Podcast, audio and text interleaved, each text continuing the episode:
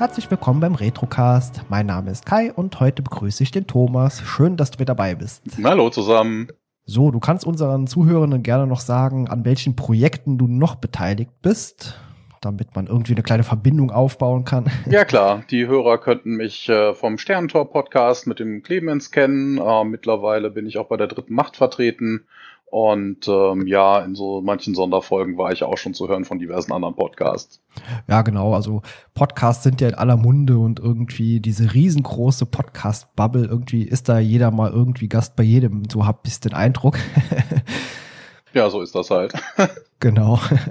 Aber es macht auch viel Spaß, über gewisse Themen zu sprechen. Und heute haben wir uns ja auch ein besonderes Thema ausgesucht. Das ist zwar schon für meinen Podcast fast grenzwertig im Jahr 2000 erst erschienen, genauer genommen am 24. September. Und es geht um welches Spiel heute? Um Baldur's Gate 2. Ich habe es damals auch gespielt, aber ah, ist wirklich schon eine Ewigkeit her. Aber es hat mich damals schon fasziniert, diese umfangreiche Charaktererschaffung.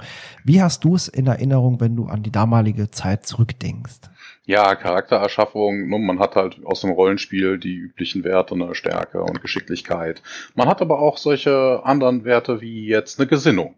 Ne, dass man sagen kann, man ist ein Paladin, ist zum Beispiel immer rechtschaffend gut. Ne? Was ich was, ein böser Charakter ist halt eher, was ich was, rechtschaffend böse oder vielleicht manchmal auch chaotisch böse.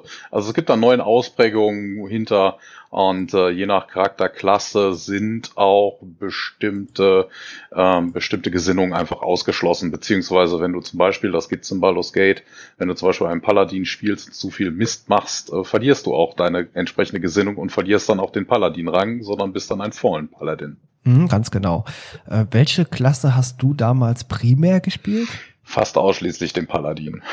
Okay, also auch so ein bisschen Mag Magie begabt, wenn ich es in Erinnerung habe ja, Lay on Hands oder sowas, aber jetzt nicht, nicht der große, nicht der große Knall, also Schadenszauber oder sowas. Okay, das Lay on Hands funktioniert als Schadenzauber bei Untoten und wenn du denen mit einem göttlichen Segen kommst, äh, kriegen die natürlich Schaden. Ja, ich erinnere mich, ich habe damals magietechnisch immer alles irgendwie ausgeschlossen, denn da konnte ich damals nicht viel mit anfangen. Das heißt, ich habe überwiegend einen Dieb guter, chaotischer Gesinnung gespielt, meine ich. Ja, kann man ja auch sein. Also Diebe sind ja dort organisiert wie in der Diebesgilde. Äh, so vom Prinzip her kann man sich das auch vorstellen wie bei Terry Pratchett. Ne? Die haben ja auch in der Scheibenwelt die Diebesgilde und ähm, der Patrizier lässt sie dann natürlich schalten und walten, weil man eine gewisse, eine gewisse Quote hat, die sie stehlen dürfen. Dafür passen sie halt auf, dass da nicht irgendwie äh, ja, okay, Mord und Totschlag gibt's immer noch im Sinne von, ne, du hast eine Assassinengilde, aber es hält sich halt im Rahmen, was den Diebstahl angeht. Ja, genau, so habe ich es auch in Erinnerung.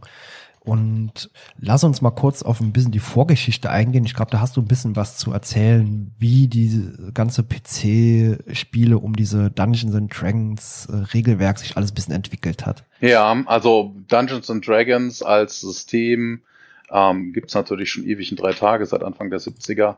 Und es gab relativ zeitnah dann auch die ersten Umsetzungen. Manche Sachen inoffiziell, 95 waren zwei Geschichten, D&D und Dungeon auf den, auf Uni-Rechnern, die aufgetaucht sind. Die hatten aber keine offizielle Lizenz. Dann kamen ein paar Sachen von Mattel, ein elektronisches Brettspiel, ein LCD-Spiel. Intellivision ist wohl eine, eine alte Spielekonsole, habe ich noch nie vorher gehört. Dafür gibt's, gab's zwei Titel und ähm, dann kamen halt aber auch schon Heimcomputer, NES, äh, Master System sehe ich hier, Mega Drive, ähm, MS-DOS. Aber das erste MS-DOS-Spiel kam halt erst, ähm, wo haben wir es hier, 92. Also vorher war wirklich eher Konsole oder ähm, Handheld und ähnliche Geschichten. Die die Baldur's Gate Sachen kamen, äh, wie gesagt, gerade schon, ne, Baldur's Gate 2 kam 2000, äh, kam erst 2000, Baldur's Gate 1 98.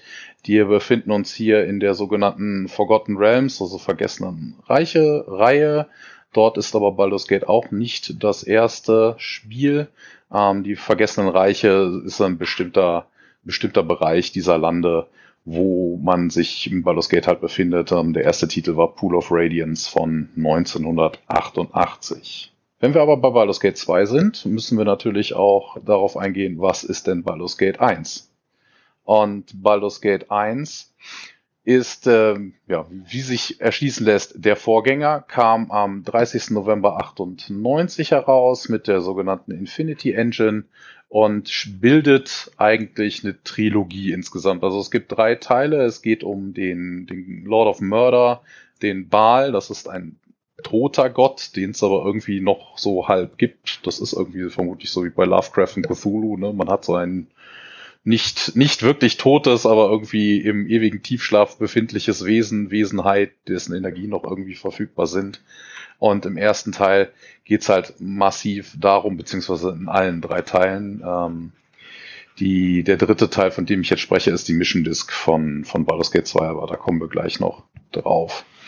Und zwar in Baldur's Gate 1 geht's darum, man spielt, der Hauptcharakter wird, ist ein Findelkind oder ein Seekid, also seine Eltern sind auf jeden Fall tot, wird in einer, ja, in einer Magierschule, hätte ich das mal bezeichnet, in Candlekeep großgezogen mit seiner Halbschwester und es stellt sich raus, dass der Protagonist irgendwie Blut von Baal in sich trägt. Also Baal hat sich damals wie so ein Zeus mit äh, menschlichen Frauen gepaart und da kam halt auch Offspring bei rum. Und er wäre einer davon und einer seiner Brüder, Sarevok, der versucht halt irgendwie alle anderen Baal-Kinder zu töten, damit er selber irgendwie das Erbe von Baal antreten kann. Und darum geht's halt in der ganzen Geschichte. Also man versucht eher mit dem Leben davon zu kommen und dafür zu sorgen, dass der eigene eher böse Bruder, Halbbruder nicht sein Ziel erreicht und dann zu einem neuen bösen Gott wird. Ja, genau, so habe ich das auch in der Vorgeschichte ein bisschen rausgelesen. Aber ich lieg vermutlich richtig, wenn ich, also das Regelwerk basiert vermutlich auch schon auf diesen, ich sag mal, Wohnzimmerrollenspielen, wo man dicke Wälzer an Regelwerk hatte. Liege ich damit richtig? Grundlegend schon, also es sind dieselben Werte, es sind dieselben, äh, dieselben Zaubersprüche, ähm, ne, auch das mit diesem, mit diesem Gesinnungssystem ist ähnlich. Ich habe leider keinerlei Informationen dazu gefunden, welches, um welches Regelsystem es sich von AD&D handelt. Also es gibt ja, es gibt Dungeons and Dragons, es gibt äh, Advanced Dungeons and Dragons, also AD&D, und diese gibt's auch noch in unterschiedlichen Versionen. Leider habe ich keinerlei Informationen dazu gefunden, was denn dahinter ist, aber es muss deutlich vor Version 3 gewesen sein. Also ein, entweder das Originale oder das Zweier, also 3 wird's auf keinen Fall gewesen sein. Okay, gut, da bin ich jetzt auch nicht ganz im Bilde. Wenn einer unserer Zuhörenden da irgendwas zu sagen hat, kann man auch gern bei uns auf dem Blog mit reinschreiben. Und ja, soweit zur Vorgeschichte oder hast du da noch irgendwas anzumerken, bevor wir hier ins Spiel konkret einsteigen? Nö, also es endet halt auch damit. Ne? Man, siegt, man besiegt seinen Halbbruder und äh, damit ist erstmal die Gefahr gebannt. Und hier zu Beginn haben wir eben schon mal kurz angerissen, erstellt man sich erstmal einen Charakter und das ist auch nicht wie bei heutigen Spielen eine Sache von zwei Minuten. Da kann man, glaube ich, schon mal ruhig, also gerne mal mehrere Stunden drin versinken. Und zumindest habe ich so in Erinnerung von damals. Also das hatte ich jetzt damals eher weniger. Du hast ein paar Werte je nach Charakterklasse und was du nehmen willst. Also was ich weiß, ne, Mensch hat andere Werte als ein Elf und dann brauchst du für eine bestimmte Klasse noch andere Werte. Also du konntest das System auch hingehen und sagen, von wegen, hey hier, ich nehme einfach das, was vorgefertigt war, für die entsprechende Charakterklasse und die entsprechende Rasse, die ich habe und gut war. Weil dieses ganze Balancing, was man braucht, ist am Anfang eher, ja, ist auch im normalen Rollenspiel eher uninteressant. Also es muss zur Klasse und zur Rasse passen. Alles andere, naja, naja, das kann man immer noch in der Charakterentwicklung betreiben. Na, also was ich weiß, ein, ein Krieger, der braucht natürlich am Anfang Stärke, aber wenn man dann im, in einer Rollenspielkampagne oder so merkt, so verdammt, ich muss hier immer irgendwelche Türen aufbrechen und äh, Kisten knacken, weil ansonsten komme ich über, mein, über meine Zeit nicht hinaus und äh, kann meine Queste nicht in annehmbarer Zeit schaffen. Ähm, dann überlegt man sich natürlich auch vielleicht, naja, okay, ein bisschen Schlösser knacken, ein bisschen brauche ich Fingerfertigkeit für, wäre das vielleicht nicht auch was? Also die Entwicklung des Charakters entsteht normalerweise im Rollenspiel. Also im Vorfeld muss man sich gar nicht so viel Gedanken machen. Klar kann man jetzt den einzelnen oder anderen Punkt sagen, so von wegen, ach Gott, so viel Stärke brauche ich jetzt nicht. Ich will eh nur eher Einhandwaffen spielen und äh, so viel Stärke brauche ich nicht. Ich nehme keine Zweihandwaffen, dann nehme ich eine Stärke runter und gebe mir dafür mehr Vitalität oder sowas. Aber das ist halt völlig völlig egal. Wie gesagt, du hast vorgefertigte Sachen, die du nehmen kannst. Du kannst ein bisschen was abweichen. Du kannst natürlich ähm, keine Maximas überschreiten. Du kannst natürlich auch keine Minimas unterschreiben, wenn du jetzt zum Beispiel ein Krieger bist oder ein Paladin oder was auch immer, was Stärke erfordert, brauchst du davon ein Mindestmaß. Das heißt, du kannst unter diesen Wert, den das System dir dann vorgeht, das gar nicht mehr runter runterskillen, um die Punkte irgendwo anders hinzugeben. Wäre auch merkwürdig, wenn er so einen starken, starken Krieger hat, der dann eine Stärke von drei hat. Ja, das auf jeden Fall. Ich glaube, ich habe damals äh, eine große Faszination darin gehabt, alles halt durchzulesen, was an Möglichkeiten zur Verfügung stand. Und ich glaube, ich habe mir auch wirklich einen eigenen Charakter zusammengebastelt, der dann aber auch relativ schnell auf die Nase bekommen hat und eigentlich nichts konnte, weil eben die Erfahrung noch gefehlt hatte, dort die Werte entsprechend anzupassen. Also das ist natürlich auch ein Lernfaktor gewesen. Und ja, aber es hat auch Spaß gemacht, einfach mit halt in die Welt einzutauchen, auch mit Charakteren, die erstmal eher weniger zu gebrauchen waren eigentlich. Ja, klar, beziehungsweise man konnte eigentlich immer, also wenn man sich, man konnte sich, wie gesagt, durch diese Minimums und Maximums nicht wirklich verskillen. Also eine gewisse Schnitte hat sie immer. Kann natürlich sein, dass du dann eher Werte genommen hast, die eher auf eine andere Charakterklasse passen und du das Ding dann hinterher völlig anders spielst, als es eigentlich gedacht war. Aber das ist dann halt so. Also ich hatte damit eigentlich nie Probleme, aber ich muss auch sagen, ich spiele schon ewig drei Tage Rollenspiel. Ja gut, das Baldur's Gate 2 war damals das allererste dieser Art überhaupt, mal abgesehen so Actionspielen wie Diablo oder so, das ist ja eine komplett andere Welt auch. Ja, deswegen war das natürlich auch für mich eine sehr neue Welt, aber eine Welt, die sehr viel Spaß gemacht hat und Gut, auf die Handlung kommen wir gleich zu sprechen. Es gibt ja verschiedene Charakterklassen und Rassen auch. Ich glaube, das waren äh, Menschen, Elfen, Zwerge, Halblinge, Gnome und ich glaube, es gab noch ein paar, oder? Ähm, das ist mit den Rassen erstmal soweit richtig. Es gab noch ein paar Rassen, denen du begegnen konntest, die waren aber nicht spielbar. Sowas wie Vampir oder Werwölfe gab es, glaube ich, auch in der ganzen Geschichte. Aber die konntest, waren halt keine Spielercharaktere, das war nur für NSCs. Du hast auch anderen Kreaturen, auch durchaus intelligenten Kreaturen, denen du begegnen konntest. Ne? Als Gegner dann aber eher ne? ein Goblin, klar ist ein Goblin halbwegs intelligent, den kann man im normalen Rollenspiel auch spielen. Das ging hier nicht. Oder man beginnt, begegnet im ersten Dungeon direkt einem Djinn. Das ist natürlich auch ein vernunftbegabtes Wesen, aber als Spielercharakter bringt das einfach nichts. Klassen gab's ja, glaube ich, eine ganze Ecke voll. Äh, kannst du kurz zusammenreißen, welche Charakterklassen es gibt? Ja, es gibt, äh, muss man dazu sagen, es gibt auch Mischformen. Also ich gehe jetzt wirklich nur auf die Basics ein. Ähm, ja, klar. Ein Kleriker der sich eher auf Heilung versteht, Magier, der dann Magie betreibt. Man hat einen Fighter, also einen Warrior, einen Krieger. Ähm, man hat, äh, es gibt sogar, wobei, ja, das könnte ich jetzt erwähnen, der Vollständigkeit halber. Es gab sogar einen Gestaltenwandler, aber das ist eine Klasse, die erst später dazu kam ähm, mit dem, ich glaube, mit der Enhanced Edition erst. Es gibt einen Baden, also jemand, der Musik macht, der mit seiner, auf, mit seiner aufreizenden Musik dann auch die Leute verstärken kann und ähnliches. Also so ein bisschen, ja, in Anführungszeichen Verstärkungsmagie. Ähm, einen Inquisitor gab's, das war eine Ausprägung vom, vom Paladin. Es gibt den Dieb, es gibt den Illusionisten, also der arbeitet halt mit Trugbildern. Ähm, Fighter hatten wir schon. Es gab noch, ähm, genau, den gibt's auch im Grundspiel, einen Kopfgeldjäger. Ist aber dann auch wieder sowas ähnliches, ne? Eine Mischung aus äh, Fighter und, äh, und Thief, ne? Die Thieves benutzen ja auch eher vielleicht mal eher einen Bogen als ein, als äh, als ein Zweihänder. Ja, genau. Gut, ich glaube, ich hatte damals äh, den Dieb eher als Nahkämpfer gespielt. Wenn ich es richtig in Erinnerung habe, das weiß ich nicht mehr ganz genau. Vielleicht verwechsel ich da auch ein bisschen was, denn ein paar Jahre später habe ich mit EverQuest 2 fast zehn Jahre lang auch ein Online-Rollenspiel gespielt, bei dem die meisten der jetzt erwähnten Charakterklassen auch dort gab. Ja, ähm, du hast natürlich recht. Ein Dieb geht eher nah ran. Ein Bounty Hunter ist halt eine Mischung aus. Ein Dieb muss nicht unbedingt nah dran gehen. Es gibt auch als Ausbildung der, der Diebe zum Beispiel ja auch den Assassinen. Also das ist kein normaler Warrior. Das ist schon eher sowas, ne, Hide in Shadows. Ich verstecke mich mal und äh, begehe dann irgendwelche Morde. Ähm, aber auch ein Assassin, glaube ich, konnte man so nicht spielen. Also die Assassinen-Gilde wird, glaube ich, mal erwähnt. Aber als Klasse konnte man die nicht auswählen. Mhm, okay, gut. Nachdem man dann das Ganze überstanden hat und sich einen Charakter zusammengebastelt hat oder halt aus diesen Vorlagen einen ausgewählt hat, dann landet man ja erstmal in so einer Art Knast oder Kerker ist das, glaube ich. Exakt. Man wacht in, in einem Käfig auf. Genau. Und dort kommt ja relativ schnell so ein Typ dazu und war das das, wo man anfangs direkt irgendwie gefoltert wird, oder? Äh, ja, er schießt so ein paar magische Kugeln auf einen ab und so, genau, die exakt die, diese Szene ist das und äh, der Typ ist ein Halbelf, äh, John Aleth, genannt John Irenicus und er plaudert auch direkt von Anfang an über seinen großen, großen Plan und zwar will er mit äh, dem Blut von Baals Kindern sich selber irgendwie zum Gott machen. Also er möchte nicht die Nachfolge von Baal antreten, aber er möchte irgendwie die Essenz aus dem Blut gewinnen ähm, und damit Göttlichkeit erreichen. Genau. Aber man wird ja relativ schnell auch befreit dann von einer gewissen Imoen. Und ich glaube, die tritt ja auch der Party als erst bei. Also die begleitet einen ja eine ganze Weile lang. Genau, das ist besagte Halbschwester, die es im ersten Teil auch schon gab.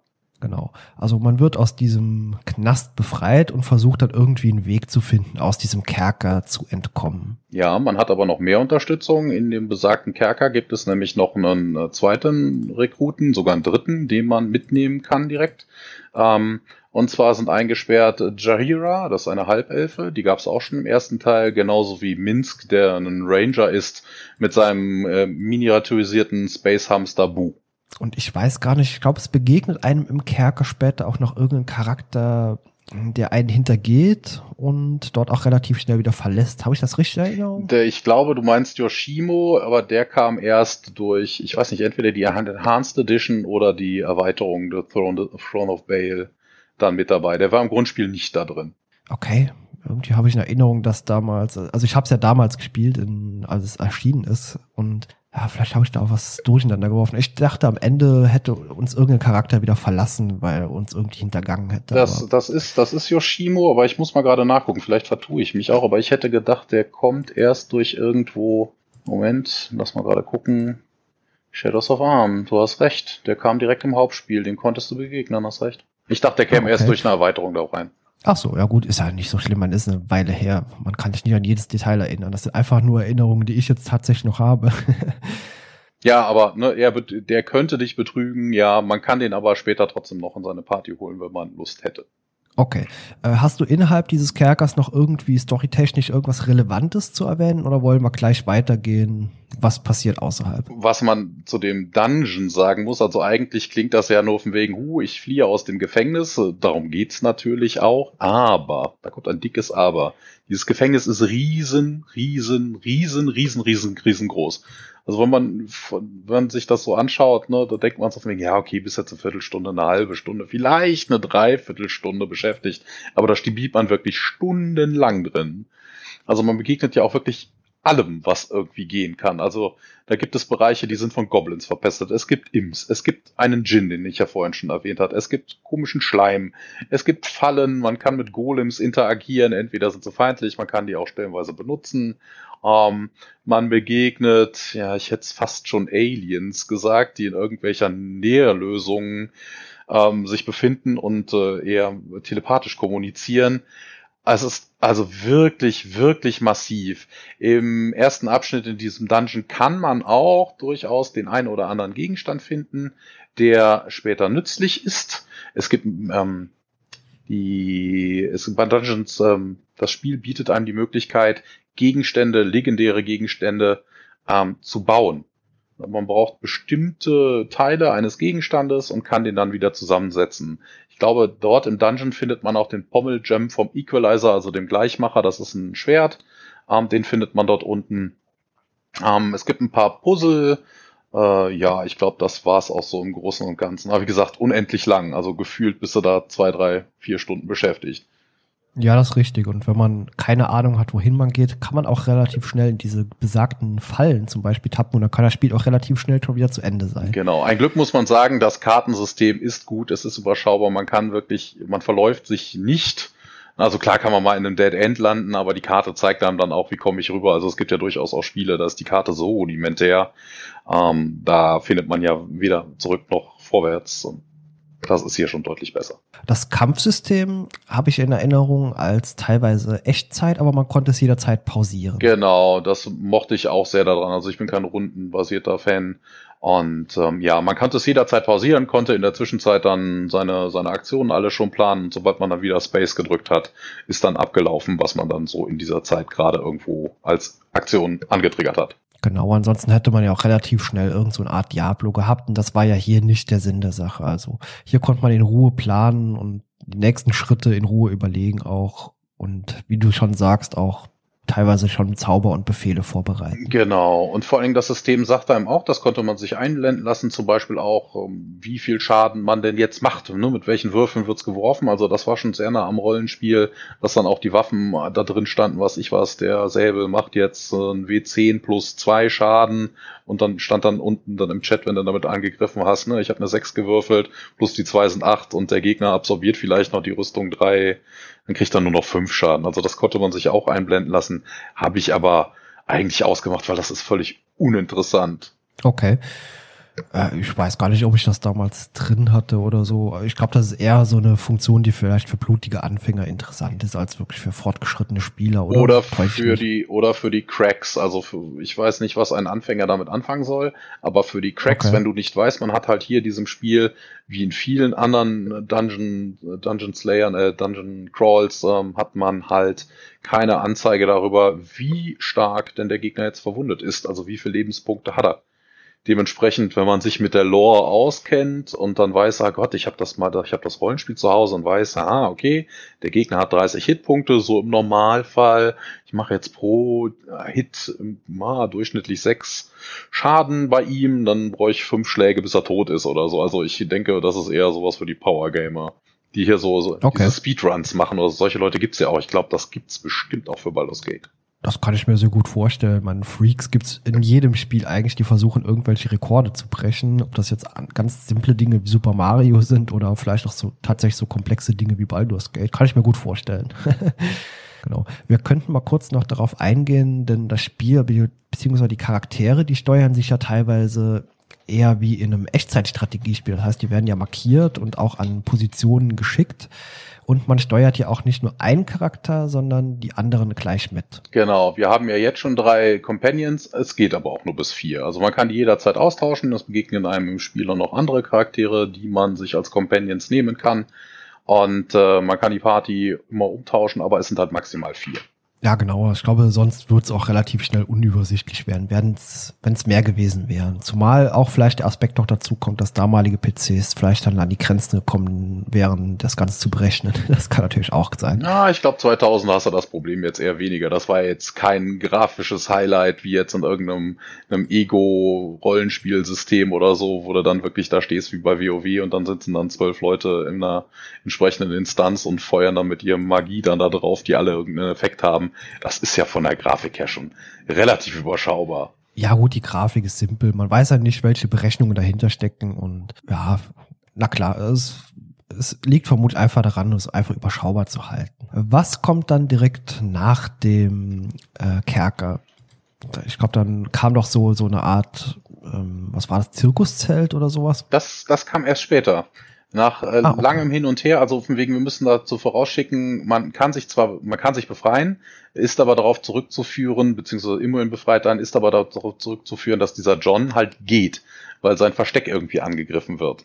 Und als wir das Dungeon verstecken, äh, verlassen, kriegen wir auch raus, wer da angegriffen hat. Und zwar sind das die Cowled Wizards. Also die haben eine so eine Haube auf. Ich weiß gar nicht, wie sie im verhüllte, verhüllte Zauberer oder irgendwie so. Ich weiß gar nicht, wie es in Deutschen heißt. Ich habe nur das englische Ding gespielt.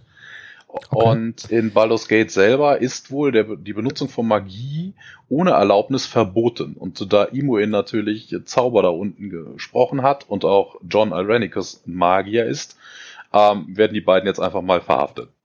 Ah ja, genau, so war das, richtig. Und ich glaube, diese ganze Kerker, der liegt später auch in Schutt und Asche, oder? Genau, der Ausgang bricht irgendwie zusammen. Das ist wohl zurückzuführen auf diesen Angriff der dieser Cowled Wizards. Und äh, das kann man sich so ein bisschen vorstellen wie die Dementoren bei Harry Potter. Also von wegen, die sind dafür aus, unerlaubte Magie zu ahnden und zu ächten. Und dementsprechend werden Imoen und John halt eingesackt. Wobei das natürlich witzig ist, weil, ne, wenn man selber jetzt einen Magier spielen würde, würde man eigentlich erwarten, ja, okay, ich komme jetzt mit in den Knast, aber dem ist nicht so. Ah, gut.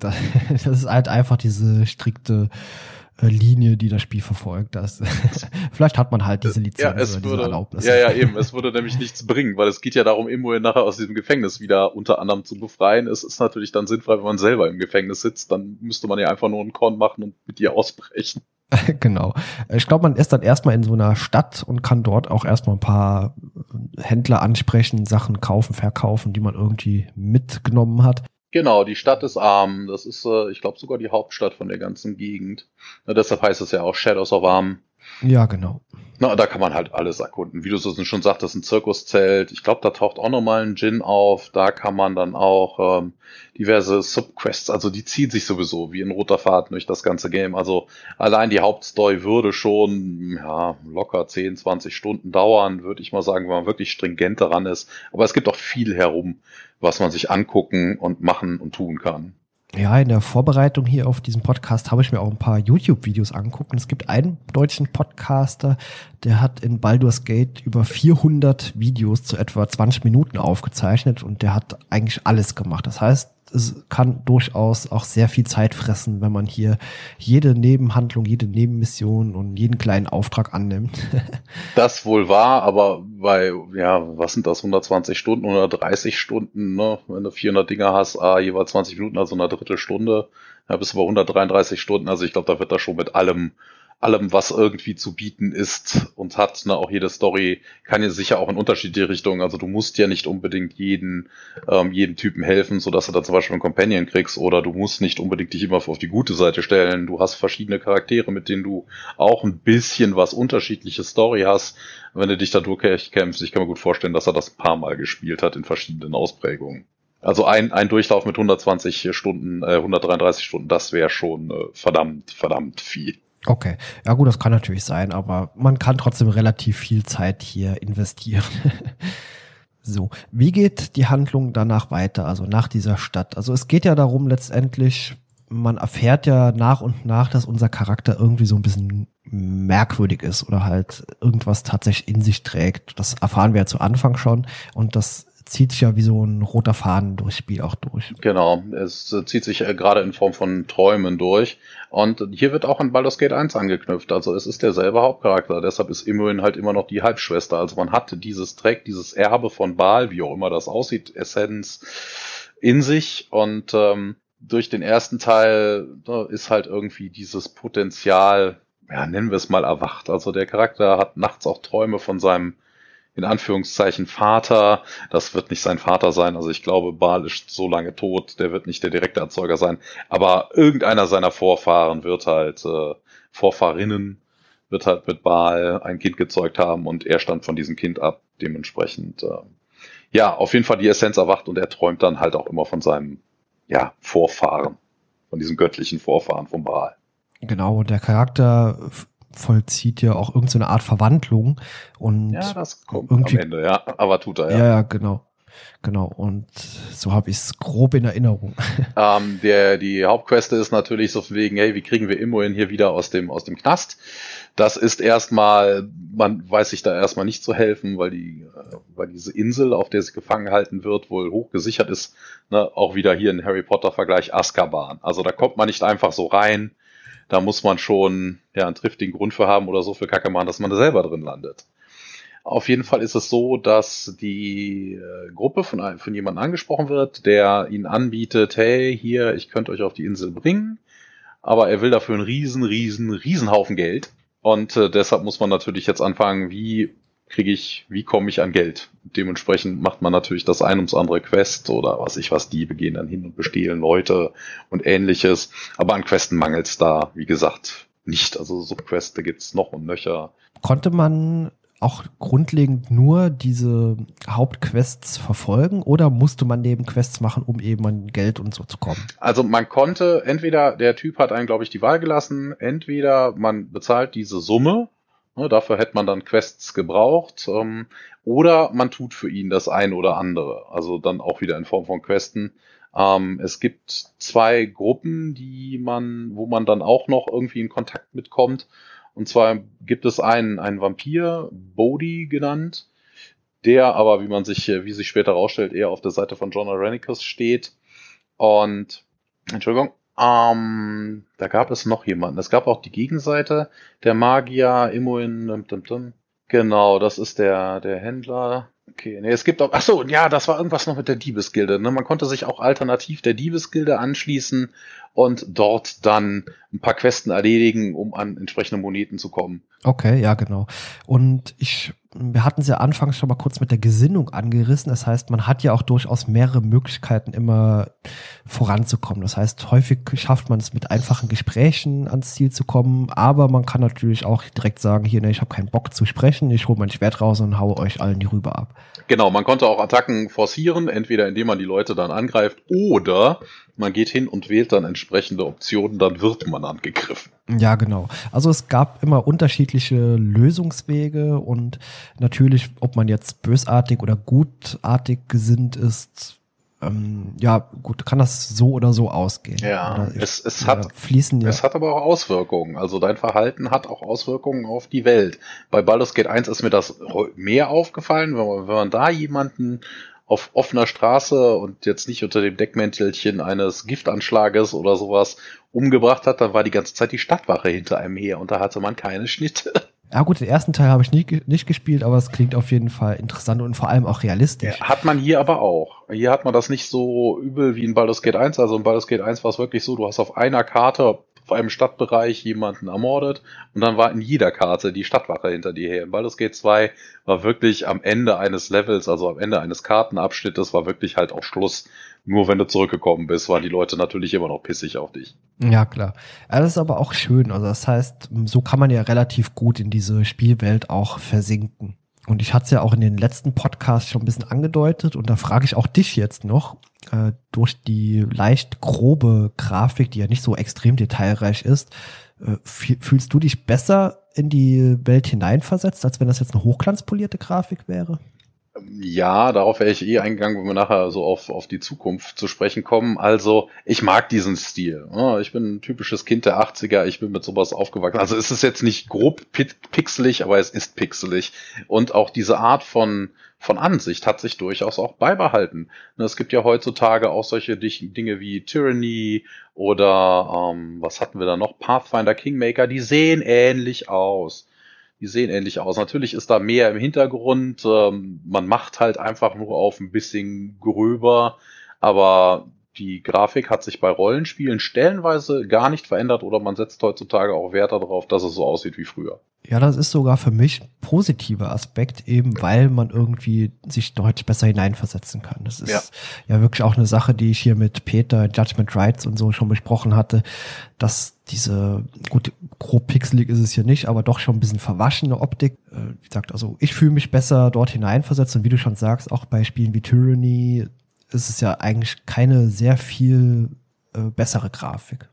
Genau. Ja, die Story geht aber auch weiter. Ne? Also von wegen, man, äh, dieser Bodhi wendet sich im Normalfall dann später gegen einen, weil der irgendwie mit John Irenicus im Bunde ist. Ähm, man kommt aber auf kurz oder lang ähm, auch auf diese Insel witzig ist, man kriegt zwischendurch halt auch mal in Intros, in kurzen Videosequenzen, auch jetzt nicht groß hochglanzpoliert, ne? du hattest die Träume erzählt, erwähnt, ähm, es gibt aber auch Zwischensequenzen, dass zum Beispiel John Arenicus auf dieser Insel ausbricht und äh, die Macht dort an sich reißt und weiter dann mit Imuin da auf der Suche nach der Essenz an die Rum experimentiert. Ja, ähm, was, was zu Arm ist mir noch eingefallen, also wie gesagt, haufenweise Subquests, da bringt's auch nichts groß ähm, auf einzelne einzugehen. Eines, worauf ich eingehen möchte, das ist meines Erachtens der stärkste Gegner, den man in, ganzen, in dem ganzen, ganzen Spiel findet. Den findet man relativ zügig, so im mittleren Part des Games, und zwar Kangax. Okay, wer war das doch klar? Kangax ist der Lich. Und zwar findet man in Baldur's Gate äh, in, im Untergrund an drei Stellen goldene Körperteile. Also man findet Arme, man findet genau Arme und Beine war es, ein Kopf und ähm, als letztes den Torso. Also beziehungsweise in welcher Reihenfolge auch immer, das löst ein Quest auf. Und man kann, wenn man an eine dieser Grabstätten geht und alle drei Teile hat, also alle, es sind ja mehr Teile, ne, aber man findet halt in drei Parts Sachen von dem, von dieser Leiche, wenn man die zusammensetzt, taucht dann ein, ein Lich, also ein, ein untoter Magier auf. Und äh, der bedankt sich äh, damit, dass er einen umbringen möchte. Diese Form ist besiegbar. Das geht. Wenn er dann aber stirbt, verwandelt er sich in einen Halblich. Ich verstehe jetzt nicht, warum man von einem Demi, also von einem, von einem richtigen Lich in einen Halblich sich verwandelt. Aber dort ist es so.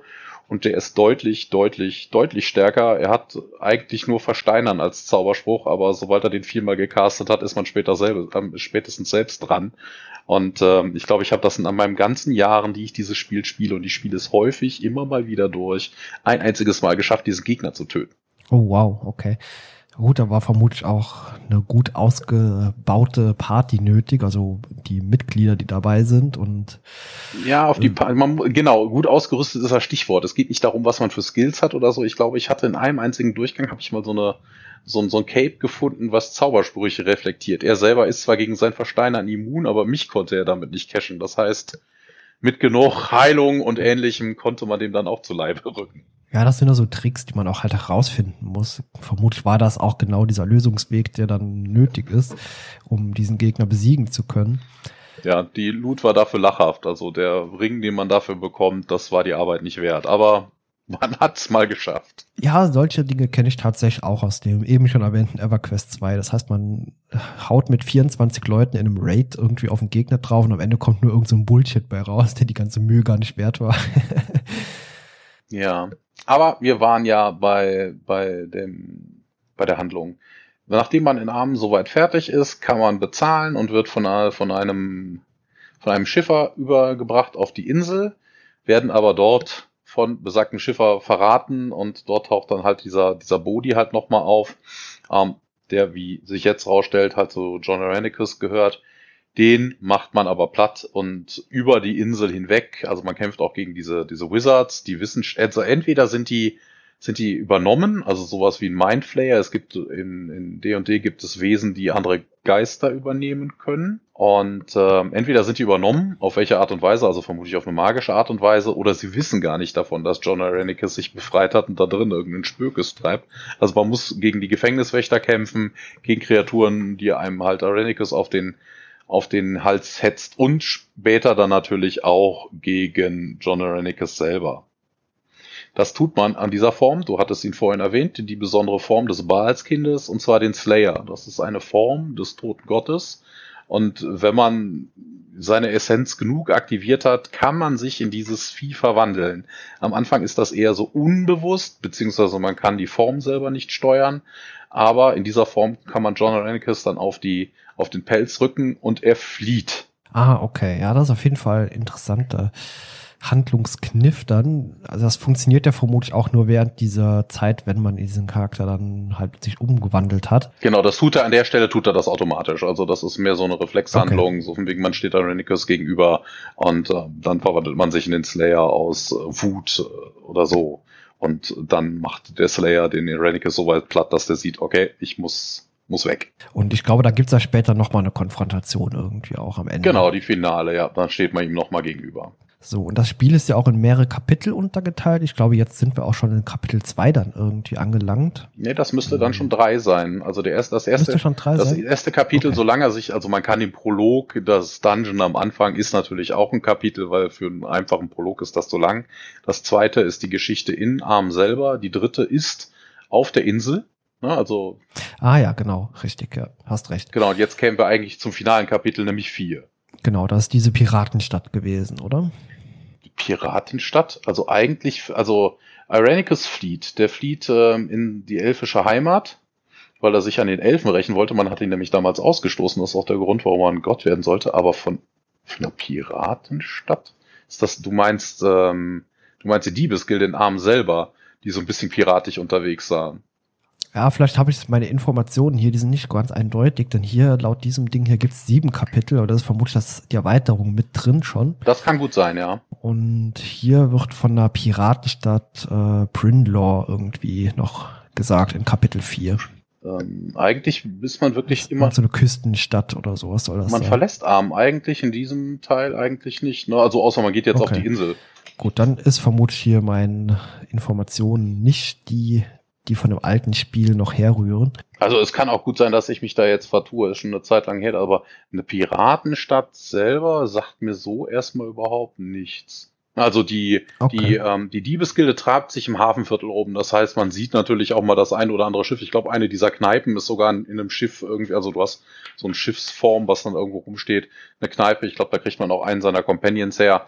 Ähm, aber als Piratenstadt hätte ich das jetzt. Man ist eigentlich nur in Armen unterwegs, also in verschiedenen Stadtteilen. Klar, ne, dann gibt's halt den Hafen, es gibt den Friedhof und ähnliche Geschichten, aber ich glaube, die Stadt verlassen tut man eigentlich im Grundspiel nicht. Okay, gut. Es kann natürlich sein, dass diese Sachen hier auch auf der Enhanced-Edition äh, ein bisschen basieren und da kann man vielleicht noch ein paar Sätze drüber verlieren. Das wurde irgendwie nochmal neu aufgebaut. Genau, und, da also, kommen wir auch noch zu. Da kommen auch noch ein paar Sachen hinzu. Das heißt, das kann jetzt tatsächlich sein, dass ich hier Dinge erzähle, die in dem Grundspiel nicht vorhanden waren. Das ist ja nicht dem ganz so eindeutig zu erkennen, leider. Kein Problem. Also man landet auf jeden Fall auf kurz oder lang an dieser, an dieser Elfenstadt. Ähm, John Arenicus hat die mittlerweile vers magisch versiegelt. Man kommt so erstmal so ad hoc nicht rein. Wieder ein paar kleinere Questchens. Man, es gelingt einem schlussendlich aber dann doch. Ne? Also ja, man, äh, man kämpft final dann mit äh, John Arenicus. Ähm, der Kampf selber schleudert einen in eine niedere Existenzebene, also eine, eine Planes werden die dort genannt.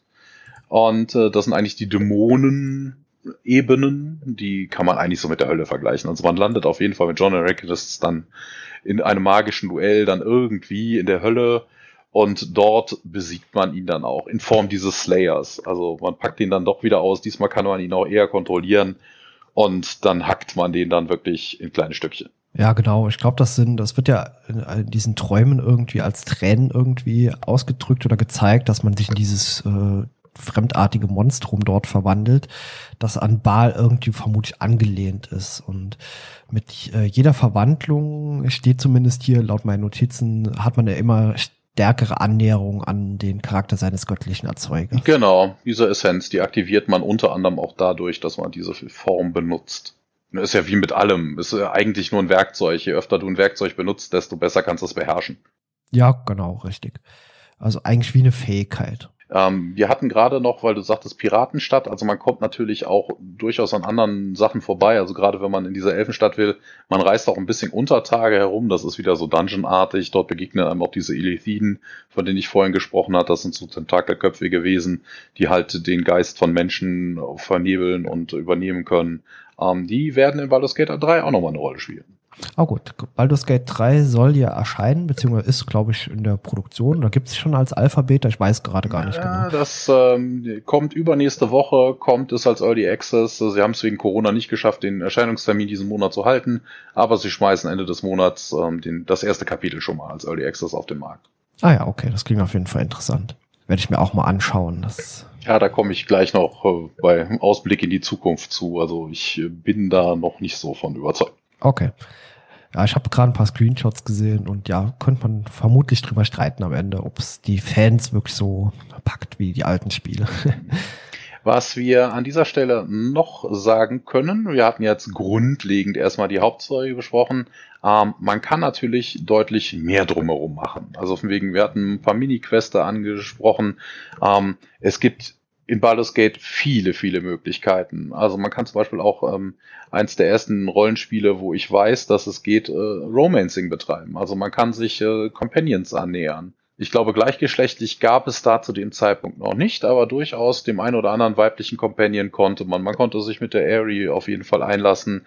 Ähm, mit der Halbelfe vom Anfang, mit der Jahira ging das nicht. Ich glaube, da gab es Interessens, äh, Interessensbekundungen, aber Jahira ist mit jemandem, mit Khalid zusammen, den gab es auch im ersten Teil, den findet man direkt im ersten Akt, also im Dungeon tot. Also sie ist an der Stelle einfach noch nicht bereit für was Neues.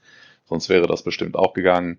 Ähm, man begegnet sogar ein oder zwei Drachen und ähm, ich sage dennoch, Kangax war der deutlich stärkere Gegner. Also es gibt äh, Waffen, also gerade so, so Wands, so Zauberstäbe, die ähm, auf Reichweite gehen. Damit kann man so einen Drachen auch locker mal umbringen, ohne dass man sich in Gefahr begibt.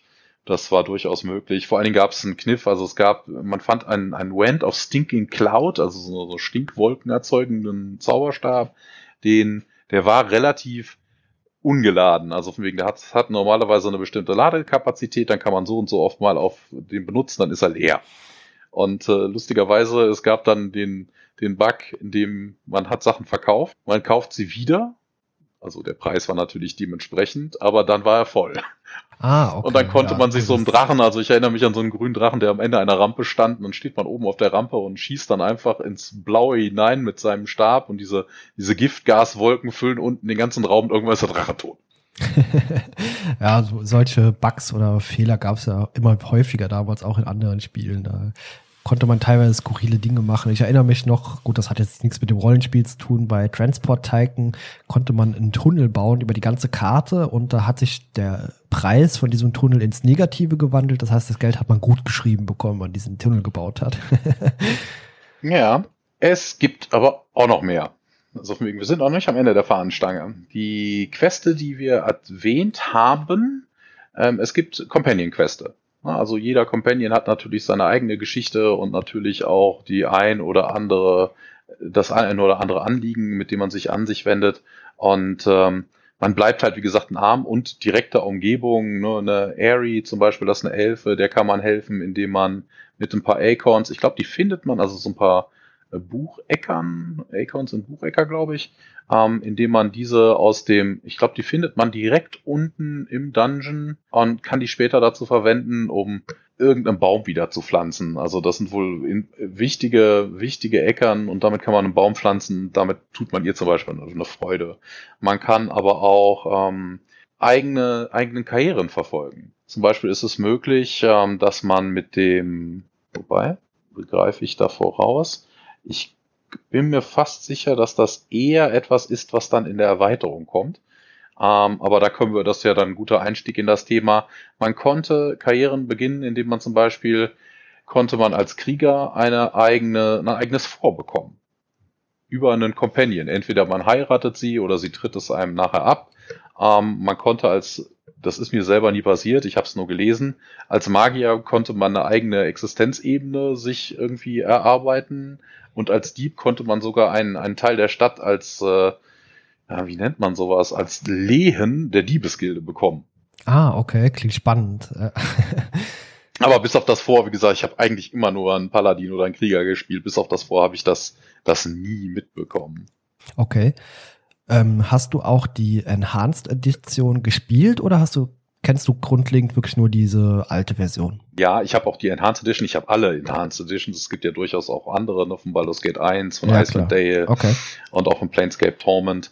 Ähm, ja, habe ich auch. Die kam aber deutlich, deutlich später. Erstmal sind wir ja bei Throne of Bale, die Mission Disc, die diese Trilogie dann halt auch komplett macht. Im ersten Teil ging es ja darum, dein Bruder versucht, göttlich zu werden. Im zweiten Teil, ähm, ne, also dein Bruder versucht, Baal zu werden. Jetzt passierte der Part, John Irenicus versucht mit der Baals Essenz göttlich zu werden. Also ich glaube nicht, dass er Baal werden wollte, aber er wollte göttlich werden.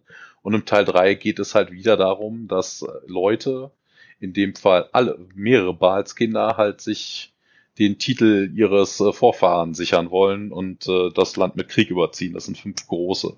Okay, genau bei der Erweiterung Thron des Baal äh, sprießen ja auch irgendwo überall diese Nachkommen Baals aus dem Boden. Also äh, zumindest laut meinen Notizen passiert das, bevor ich wieder irgendeinen Quatsch erzähle und das basiert wieder nur auf der Enhanced Edition. Deswegen habe ich das eben gefragt, ob du die auch gespielt hast. Nee, das ist, das ist wirklich so, aber das liegt nicht daran, dass die Balzkinder plötzlich alle aus dem Boden schießen. Das liegt einfach nur daran, denke ich mal, dass ähm, der Slayer wieder aufgetaucht ist. Also dass Baals Essenz einfach insgesamt stärker wird, dass der Machteinfluss von Baal wächst und dementsprechend einfach viel mehr Leute, die halt von, von Baal geschwängerten Menschen abstammen, ähm, dann einfach ihre Kräfte auch entdecken. Ja, genau, sowas war es, ja, richtig.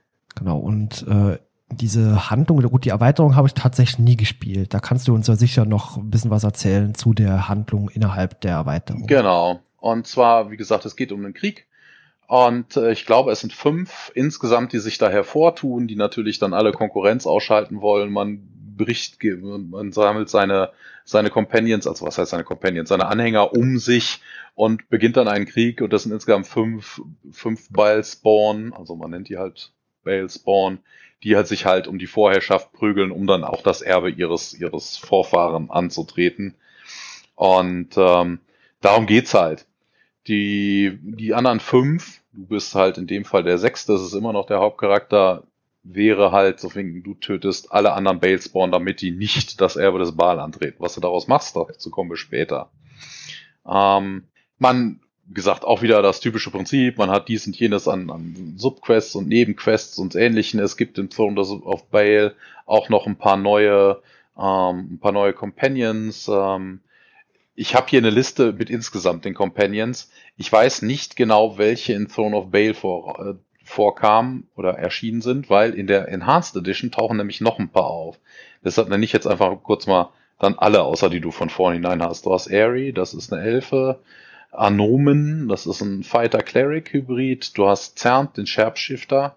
Herr Dalis, das ist der Barde. Äh, Keldon Firecamp, das ist ein zwergischer Inquisitor, wenn ich mich nicht irre. Corgan Bloodaxe ist ein Berserker, ich glaube auch ein Zwerg. Jan Hansen ist ein, ein Dieb, ein Illusionist.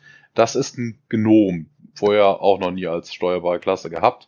Äh, Messi Fenton ist ein Fighter, wobei ich da gerade nicht weiß, was für eine, was für eine Rasse das ist. Nalia Dianis, das ist eine menschliche Mage-Thief-Hybride. Das ist auch die Dame, über die man später das vorbekommen kann als Krieger. Dort kommt man nämlich auch hin. Ähm, Yalga Korta ist ein Stalker, ist glaube ich auch Mensch. Und Yoshimo ist dieser Bounty Hunter, von dem wir schon am Anfang gesprochen haben. Ist auch ein menschlicher Charakter. Ja, Nebenquesten, wie gesagt, ne, zum Beispiel hier, dass man sich dann ein, ein, ein Vorangeln kann oder eine Plane angeln kann oder ähnliches. Ähm, soweit ich mich da erinnere, war da auch viel mit, äh, mit Trollen. Genau, die konnte man nur durch Feuer töten. Also wenn man einen Troll umnietet, dann fällt er zwar zu Boden, regeneriert sich aber irgendwann nachher. Den kann man wirklich nur mit Feuer oder halt mit Feuersprüchen ähnlichen töten. Es gibt auch entflammte Waffen und ähnliche Geschichten. Ähm, ja, gerade beim Thema Waffen, da muss ich kurz abschweifen. Ähm, sind hier in Baldur's Gate äh, legendäre Gegenstände untergekommen? Legendäre Gegenstände, boah, da muss ich jetzt wirklich mal in mich gehen. Also ich erinnere mich nur an eigentlich relativ Standard, also an Standardwaffen. Genau, ein, eins davon war ja, wo ich sagte, ne, wegen dieser Equalizer, man findet die einzelnen Teile. Man kann durchaus, also viele, viele Sachen lassen sich dadurch erzeugen. Ein paar Sachen findet man auch so. Und eins, woran ich mich am, am besten erinnere, ist Lalikor. Das ist ein, ein Säbel. Und zwar hat er ein Eigenleben. Das heißt, man kann im Inventar mit dem reden. Man hat einen, einen, einen, einen Speak-to-Button. Ah, okay, das klingt auch wieder interessant. Und das Schwert gibt dann irgendeinen Müll von sich. Es gab auch, wenn man schon beim Thema Ausrüstung ist, ich glaube, wenn man seinen Spielstand aus dem ersten Teil importiert hat, und im ersten Teil gab es die goldenen Unterhosen. Ich weiß nicht, wie sie im, im, im, im Deutschen wirklich heißen. Im Englischen sind das die Pantaloons. Und ähm, da gab es noch ein paar andere Gegenstände, auch so Pantaloons oder andere goldene Sachen, die du nehmen konntest. Und wenn du alle hattest, konntest du das zu so einer Adamantit-Rüstung zusammensetzen lassen. Und sahst aus wie so ein Golem, wenn du die getragen hast. Ja, okay, klingt witzig ja. auf jeden Fall. Aber das Schwert dort, das dann irgendwelche Kommentare oder so von sich gibt, das kenne ich auch irgendwo anders her. Ich weiß, bin mir nur gerade nicht sicher, wo ich das schon mal gehört oder was von gelesen habe. Das war auf jeden Fall nicht Baldur's Gate, aber auf jeden Fall eine witzige Sache. ja, also es gibt viel lustige Sachen. Also man kann auch mit Bu kommunizieren. Das ist dieser, also der, der Minz geht davon aus, dass das ein miniaturisierter Riesenspace-Hamster ist, den er da hat und dass der irgendwie hochintelligent sei und der quatscht auch mit ihm.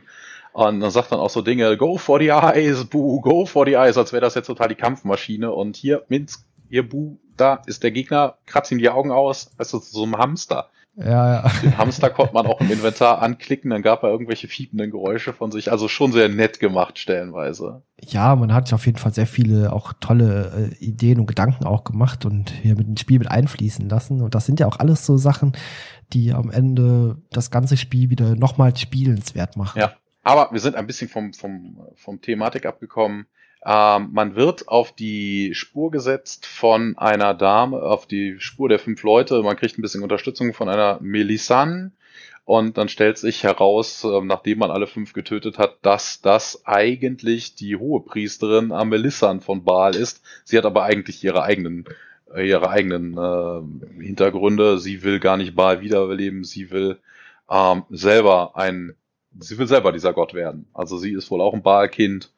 Macht auch Sinn als, als Priesterin des Baal, dass man da ein gewisses Erbe in sich trägt. Ähm, ja, ist auf jeden Fall so, man tötet dann im großen Endkampf auch sie und ist dann vor die Wahl gestellt. Das erinnert so ein bisschen, wer es kennt, in Mass Effect hat man ja auch im dritten Teil die Wahl, was machst du jetzt? Geben wir die Welt der Maschinen, machen wir Hybriden oder was auch immer, ne? entsagen wir der Technologie oder sowas. Und hier hat man auch dran drei Möglichkeiten als Hauptcharakter. Entweder man nimmt das Erbe von Baal an und wird der neue böse Gott des Mordes, also er ist ja der Lord of Murder. Man nimmt das Erbe von Baal an, wird aber zu einer neuen guten Gottheit. Oder man nimmt sie nicht an und zerstört diese, die Essenz, die sich dann wirklich auch manifestiert. Also in der Form, ich glaube, ist es sogar den Slayer, den man dann tötet. Und äh, lebt dann ganz normal einfach weiter. Okay, also einfach ein normales, glückliches Leben als sterbliche Person. Genau, genau. Es ist auch die einzige okay. Variante, wie du wohl mit deinem, äh, mit ähm, entsprechenden Companion, mit dem du eine Romance angefangen hast, auch weiter glücklich. Also wenn du als Gott wenn du zum Gott wirst, glaube ich, wirst du nicht mehr teilhaben am Geschehen um die Menschheit. Hm, ja, gut, ist vielleicht auch nachvollziehbar, klar. Aber vermutlich ist ja die dritte Variante, die du jetzt erwählt oder gesagt, gesagt hast, äh, die, die man anstreben sollte. Oder was hast du damals gewählt? Ach, das ist unterschiedlich. Ich habe mal drei genommen, aber auch die zweite Variante mit der neuen guten Gottheit, why not? Also ich glaube, ich in einem einzigen Durchspielen habe ich es auch mal gemacht, dass ich Paladin war und Fallen Paladin dann geworden bin, weil ich mich für die falsche Sache entschieden habe. Habe ich gesagt, ja, okay, wenn du eh schon ein Scheiß-Typ bist, dann kannst du auch ein böser Gott werden. Ja, stimmt. ja, so bietet das Spiel natürlich auch verschiedene Möglichkeiten, sich selbst zu entfalten. Und das macht ja auch das Spiel so interessant, dass man eben diese Entscheidungen selbst jederzeit treffen kann, was man möchte. Genau. Wie gesagt, meistens in Dialogen ist es hier auch nicht anders. Ja, Enhanced Edition genau. hast du aber erzählt. Da ist, äh, du sagtest, du hast das gespielt, weil da ist nämlich auch ähm, Throne of Bale drin. Ja, genau. Also ich hab's gespielt, angespielt, aber auch nicht ganz durch. Deswegen äh, nur noch mal jetzt in der Vorbereitung hier. Deswegen war ich mir auch nicht immer ganz sicher, was jetzt vielleicht neu integriert wurde oder was alt war. Ja. Mhm. Ja, dazu kann ich natürlich was sagen. Also ähm, die Enhanced Edition na, die, na, satteln wir es andersrum. 2001 kam Throne of Bale raus, die Mission-CD, und dann war erstmal lange Ruhe. Ähm, 2013 gab es dann von Overhaul Games und dem Publisher Beamdog ähm, die Enhanced Edition von Baldur's Gate 2, nach dem großen Erfolg, den sie mit Baldur's Gate 1 Enhanced Edition haben, und haben das Ganze nochmal rausgebracht. Wie gesagt, es kamen ein paar neue Companions mit da rein. Es kamen ein paar Subquests da rein und es gab eine neue Location, den Legend, legendären Watchers Keep, in dem der große Dämonenprinz Demogorgon, man, man denkt so ein bisschen an, an Stranger Things, lebt. Okay, ja. Ah, den kann man nachher auch besiegen. Also es gibt ein bisschen was mehr. Ähm, hier zum Beispiel auch, ah, hier gibt's noch einen Charakter, fällt mir ein. Ähm, Yoshimo ist aus unerfindlichen Gründen in diesem Part dann weg. Aber man kann in diesem, in der Enhanced Edition seinen toten, also aus der ersten, im ersten Teil getöteten Halbbruder wieder beleben und auch als Companion nehmen. Ah, okay. Auch interessant. Ja, man muss einen Teil seiner ja. Seele irgendwie geben und kann ihn wiederbeleben. Entweder tut man das selber oder man lässt einen seiner Companions das tun, ne, das einem dann selber überlassen. Es gibt ähm, noch dazu gekommen eine Black Pits Kampagne, das ist mehr so ein Hack and Slash, also so Arena-Kämpfe, wo man sich dann da beweisen kann, und man kann, man kann ein paar Gegenstände durch verdienen.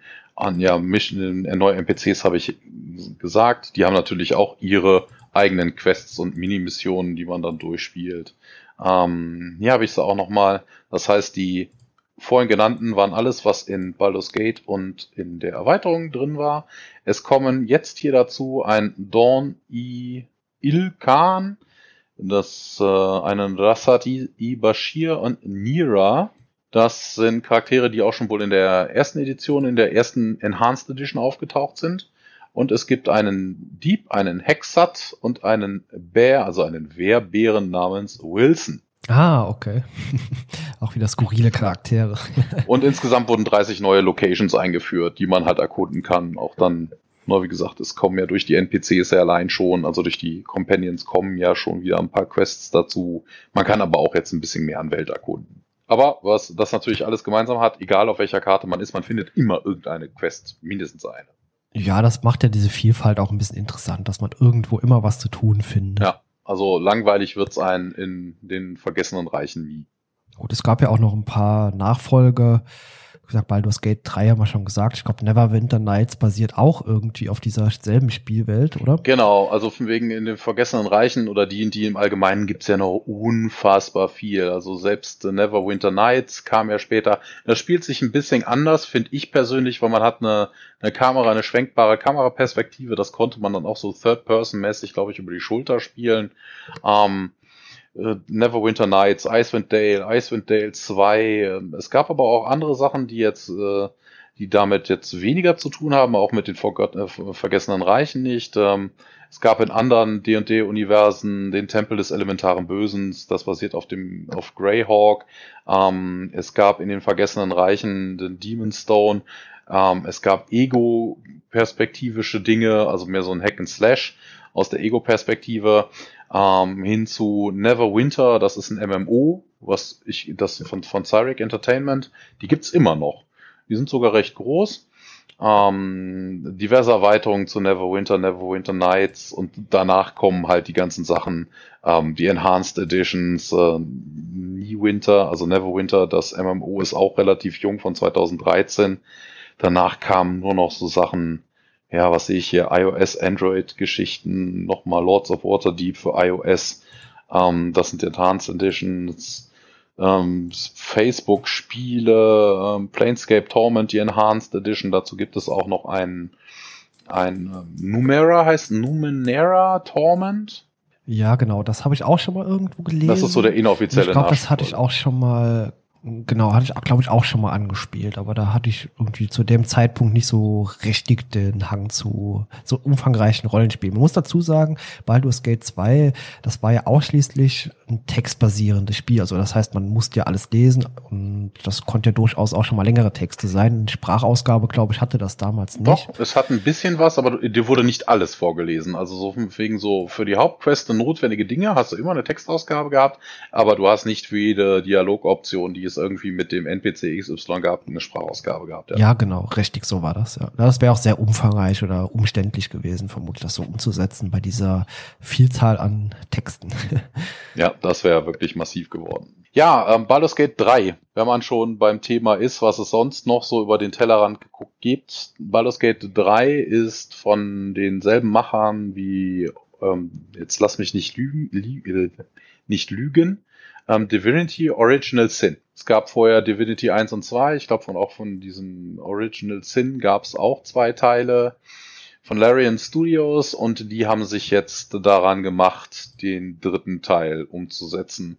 Ähm, thematisch hat das nichts mit dieser Baal-Geschichte zu tun wohl. Die die, ja, die Grafik ist auch eine andere. Also es ist nicht mehr diese Infinity Engine, die man halt so ähnlich auch wie den genannten Planes, ach Quatsch, nicht Planescape Torment, hier Tyranny oder ähnliches hat. Es ist mehr eine 3D-Welt und auch hier ist die Kamera wohl frei schwenkbar. Und ich muss ja sagen, auch wenn es großen, großen Erfolg gebracht hat, den Machern und stellenweise auch Rollenspiel des Jahres war, ich mag Original Sin Also Baldur's Gate 3, was man so von den Videos sieht, sieht auch genau so aus wie Baldur's Gate. Also wie, wie Original Sin. Also ich weiß nicht, ob ich davon begeistert sein soll. Ich habe die Original Sin-Spiele natürlich auch selber, ich habe die angespielt und mich hat einfach nicht wirklich geflasht. Okay, gut, da kann ich jetzt nichts zu sagen, weil die habe ich überhaupt gar nicht gespielt. Ich weiß um deren Existenz, aber ich habe es wirklich nicht angetestet oder gespielt. Ich glaube, ich hatte mal Testeberichte gelesen, die waren, glaube ich, relativ gut, aber gut, das ist ja immer so eine Sache, ob man sich angesprochen fühlt dadurch oder eher nicht. Ja, also die sind stellenweise Spiel des Jahres geworden. Ich weiß jetzt nicht von welchem, ich weiß, Baldur's Gate selber ist Spiel des Jahres 2000 geworden, also Baldur's Gate 2. Das sagt schon was. Aber mit diesen Divinity-Sachen konnte ich mich nicht wirklich anfreunden ist irgendwie so, so anders. Es sieht so anders aus und ach, das Kartensystem ist anders. Ich weiß nicht, da bin ich lieber jemand, wenn ich schon dasselbe Universum habe, dann hätte ich es dann doch gerne stringent. Also da hätte man jetzt auch einfach Beamdog den Auftrag geben können und sagen, hier, macht mal drei. Ja, wäre vielleicht in dem Fall besser gewesen, ja. Man wird sehen, wie erfolgreich der dritte Teil letztendlich wirklich wird.